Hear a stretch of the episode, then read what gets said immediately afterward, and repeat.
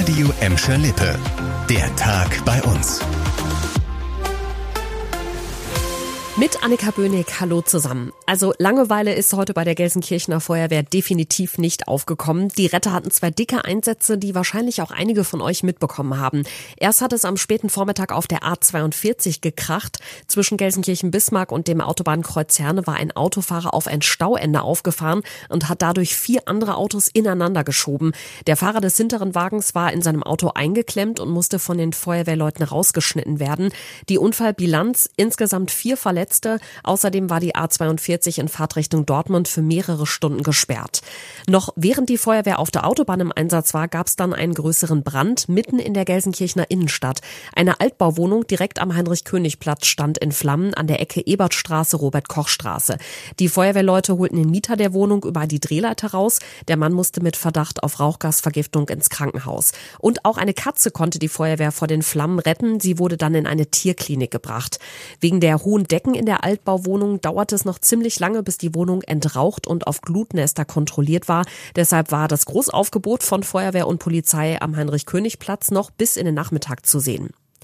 Sonne pur und um die 20 Grad bei diesem Mega-Wetter hat's viele von uns in den letzten Tagen rausgezogen. Gerade über das Osterwochenende waren die Ausflugs-Hotspots bei uns in Gladbeck, Bottrop und Gelsenkirchen proppevoll. Dabei haben sich allerdings nicht immer alle an die Regeln gehalten. Die Stadt Bottrop hat deshalb heute nochmal darauf hingewiesen, dass gerade in den Naturschutzgebieten bestimmte Regeln gelten. Zum Beispiel müssen Hunde angeleint bleiben, Spaziergänge abseits der Wege und das Schwimmen im Kirchhellner Heidesee sind absolut tabu. Ganz wichtig auch, auch in Naturschutzgebieten darf nicht gegrillt werden. Das stört nicht nur die Pflanzen und Tiere da, sondern kann auch Waldbrände auslösen. Die Stadt Bottrop will jetzt im Frühjahr und in den Sommermonaten verstärkt kontrollieren und wer sich nicht an die Regeln hält, der muss mit einer Geldstrafe rechnen. Mehr Platz für Sport gibt's bald in Gelsenkirchen-Hassel. Die Stadt hat heute gemeldet, dass sie die Sportanlage Lüttinghoff für rund zwei Millionen Euro umbaut und damit auch attraktiver machen will. Die bisherigen Sportplätze an der Lüttinghoffstraße bleiben bestehen. Neu gebaut wird unter anderem ein Fitnessrundweg. Da könnt ihr euch dann mit kleinen und großen Geräten fit halten. Außerdem sind ein Beachvolleyballfeld, eine Buhlanlage und Fitnessgeräte für das Training mit Eigengewicht geplant.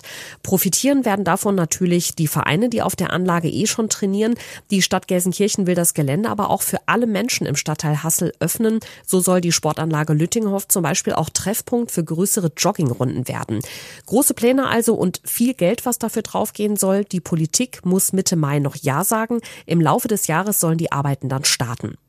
Das war der Tag bei uns im Radio und als Podcast. Aktuelle Nachrichten aus Gladbeck, Bottrop und Gelsenkirchen findet ihr jederzeit auf radio und in unserer App.